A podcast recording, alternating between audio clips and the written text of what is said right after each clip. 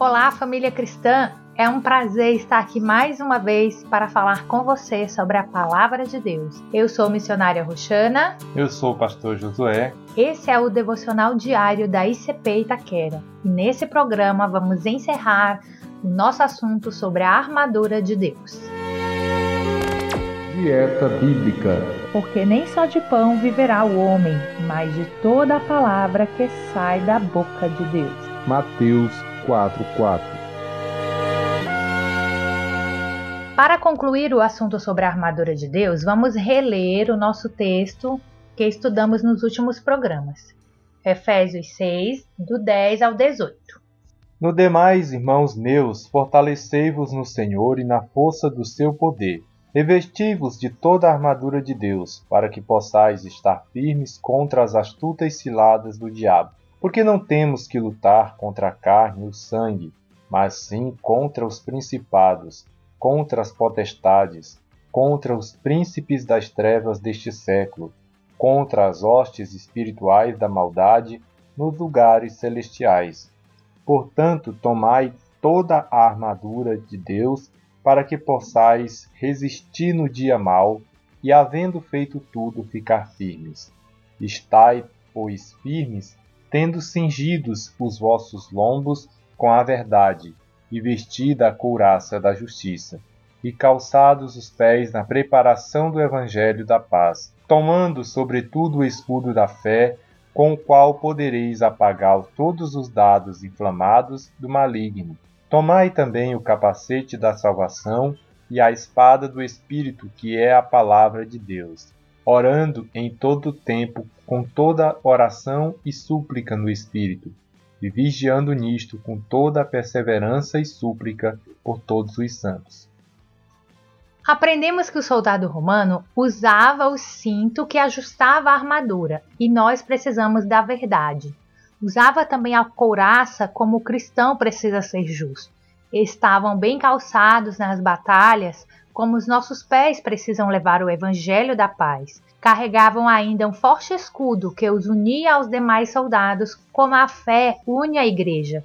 E usavam o capacete e a espada, como o cristão salvo tem a mente protegida e usa como arma poderosa a palavra de Deus.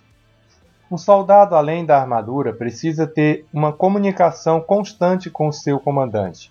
Por meio da oração, podemos conversar com nosso Deus e receber as suas ordens, bem como pedir forças e agradecer pelas vitórias e livramentos.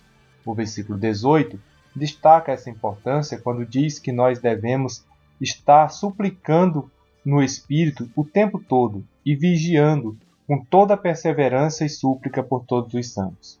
Além disso, é claro, o soldado precisa estar alerta, vigiar, pois não sabe quando o inimigo vai atacar. O cristão é um soldado do exército de Deus. Eu acredito que o amigo ouvinte tem consciência disso, se já recebeu a Cristo como seu Salvador. E ele já nos deu a armadura e as armas necessárias para sermos vitoriosos.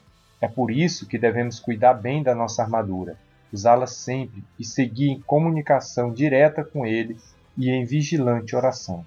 E você que ainda não está inscrito no exército de Deus, reconheça os seus pecados, creia em Jesus e receba-o como seu salvador pessoal e obedeça-o como seu comandante.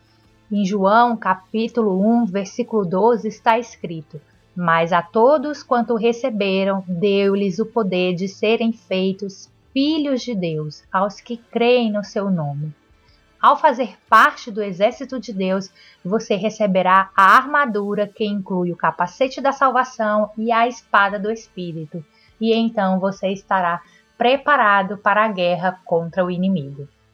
Vamos orar então? Pai querido e amado Deus, nós te louvamos por esta série de programas que o Senhor tem nos concedido fazer. Te louvamos, Pai, por guardar a nossa fé e por nos armar, meu Deus, com a tua palavra para vencermos esta luta diária contra as trevas. Deus Todo-Poderoso, abençoa os ouvintes também, para que a cada dia, Pai, estejamos revestidos de toda a armadura e saibamos, ó Deus, manejar bem a tua palavra, Senhor, que nesta luta, Deus, o teu povo saia vencedor e o ouvinte, Pai, deste programa seja edificado e despertado a se Amém. tornar um soldado cada dia mais eficiente. Nós oramos e te agradecemos em o nome do Senhor Jesus Cristo. Amém. Vamos encerrando então por aqui hoje essa série sobre a armadura de Deus. Espero que ela tenha edificado a sua vida espiritual, porque para nós foi muito maravilhoso meditarmos na palavra do Senhor, que se renova a cada dia e aprender e receber então esse fortalecimento espiritual para que possamos vencer as nossas guerras usando as armas corretas, usando então a nossa fé e a palavra do Senhor nosso Deus. Amém? Amém. Glória a Deus. Um abraço e continua ouvindo os nossos programas. Segue nossas redes sociais, estamos no Facebook e também no Instagram como Dieta Bíblica. E se você chegou aqui agora, volta lá nos episódios anteriores, porque já tem mais de 30 programas disponíveis para você ouvir. Que o Senhor abençoe e até o próximo episódio.